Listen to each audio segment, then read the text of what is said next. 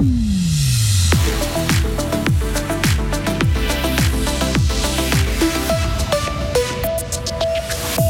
Le FC Bâle ne sera pas le premier club suisse à jouer une finale européenne. Les Italiens ont arraché leur victoire à la toute fin des prolongations.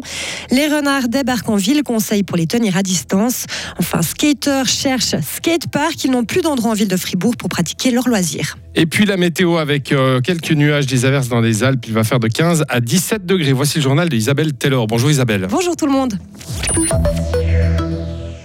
En football, le rêve de Bâle s'est brisé. Oui, les Rénans ne joueront pas la finale de la Conference League. Vainqueurs 2 à 1 à l'aller, ils ont perdu 3 à 1 contre la Fiorentina hier soir à domicile. Le but qui les a condamnés est tombé en toute fin des prolongations. Ce sont donc les Italiens qui disputeront la finale à Prague le 7 juin. Ils affronteront les Anglais de West Ham qui ont éliminé les Néerlandais d'Alkmaar. Les deux. Les demi-finales de l'Europe ont également eu lieu hier soir. En faisant 0 à 0 contre l'Everkusen, l'AS Rome est passé grâce à la victoire 1 à 0 de l'aller. Séville a battu la Juventus 2 à 1 après prolongation, alors que le score était de 1 à 1 après le premier match. La finale se jouera le 31 mai à Budapest. Ok, l'équipe de Suisse est toujours euh, invaincue au championnat du monde. Elle a remporté son quatrième match de suite hier soir à Riga en battant la Slovaquie 4 à 2. Ce week-end, la sélection de Patrick Fischer affrontera le Canada et la la Tchéquie. Journal des sports complet à 7h15 avec notre collègue Marie Seriani. Plusieurs terriers de renards ont été signalés par des habitants de la ville de Fribourg. Oui, ces animaux sont naturellement attirés par les villes car il est plus facile pour eux de trouver de la nourriture abandonnée par les humains que de la chasser dans la nature. Malheureusement, ils représentent souvent une nuisance en saccageant les sacs poubelles et en causant d'autres dégâts.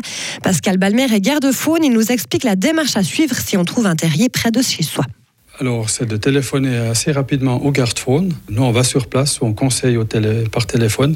Souvent, c'est des débuts de terrier, alors il faut agir assez rapidement avec du produit euh, répulsif, et puis on n'a pas de problème. Par contre, s'il y a déjà un terrier avec un trou profond où on peut s'imaginer qu'il y a déjà une famille et que c'est durant la période de protection, là, ça pose un euh, problème, parce qu'on ne peut plus déplacer des renards ou fermer des trous lorsqu'ils ont des jeunes. S'ils sont dans un endroit où ça ne gêne pas, où ça gêne personne, ben ils peuvent, euh, ils peuvent y être. Au bord du lac de Pérol, qui est quand même tout près de la ville de Fribourg, ben on va les laisser. Le dérangement de la faune en période de protection fédérale, comme c'est le cas en ce moment pour le renard, est puni par la loi. L'amende peut aller jusqu'à quelques centaines de francs. Les skateurs de la ville de Fribourg n'ont plus de skatepark. Ils ont dû démonter et quitter le skatepark installé à Blue Factory à la fin mars. Pareil pour celui qui est exploité aux abattoirs ces dernières années. Ces deux projets ont été réhabilités pour d'autres projets. Ludovic Pugin est membre du comité de l'association Public Domaine qui regroupe une cinquantaine de skateurs.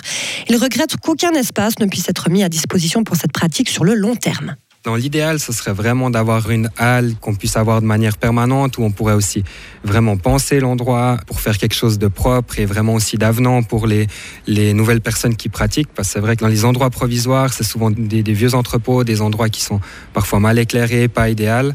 Et du coup, euh, notre objectif, ce serait vraiment d'avoir quelque chose d'un peu plus propre et pas besoin que ce soit immense non plus, parce que pour la pratique en hiver, mais quand même avec une certaine hauteur de plafond forcément parce qu'on a besoin de ça. À Blue Factory, les skateurs s'étaient retrouvés avec un entrepôt pas chauffé, mal éclairé et relativement sale à cause des pigeons.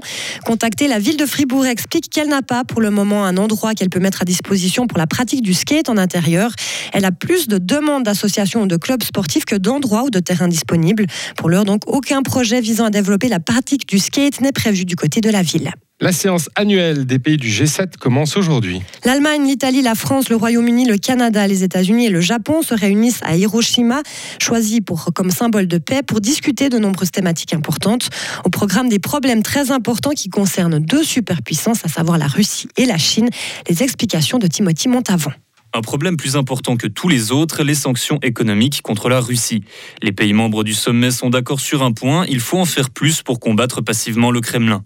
Une solution serait de sanctionner le commerce des diamants russes, un marché qui représente des milliards de dollars, mais qui serait difficile à mettre en place car cela aurait de graves conséquences sur l'économie européenne. Un autre thème important sera celui du désarmement nucléaire. Face aux menaces de Vladimir Poutine de transformer le conflit en Ukraine en conflit atomique, les nations ont l'intention de remettre au premier plan l'importance de se montrer transparent à ce sujet et de chercher à réduire peu à peu leur nombre d'ogives. Cela dit, les espoirs sont minces d'aboutir à ce niveau-là, sachant qu'en plus de la Russie, la Corée du Nord et la Chine sont aussi prêts à employer le feu nucléaire. Un dernier sujet plutôt complexe, comment se protéger d'un éventuel chantage économique de la part de Pékin? Certains pensent que les pays du G7 doivent faire front commun face à ce genre de risque, mais plusieurs redoutent une rupture totale des liens avec la Chine, ce qui aurait à nouveau de graves conséquences économiques. Le président ukrainien devrait s'exprimer par vidéoconférence au cours du week-end. Et puis on parle d'Harrison Ford qui a reçu une palme d'or d'honneur hier soir à Cannes. L'acteur de 80 ans a monté les marches sous les acclamations, mais sans fouet ni chapeau, car il était là pour la projection en avant-première d'Indiana Jones et le cadran de la destinée. L'un des moments forts de ce 76e festival de Cannes. La sortie d'Indiana Jones 5 sur grand écran est prévue fin juin. Ah, 5 5, oui, on en Ah est au volet On en est numéro là, 5. donc, j'ai- J'ai raté un ou deux, quoi. Ouais, je pense aussi que j'ai dû en sauter. Ouais, ouais. Même 3 ou 4. Peut-être, carrément. Retrouvez toute l'info sur frappe et frappe.ch.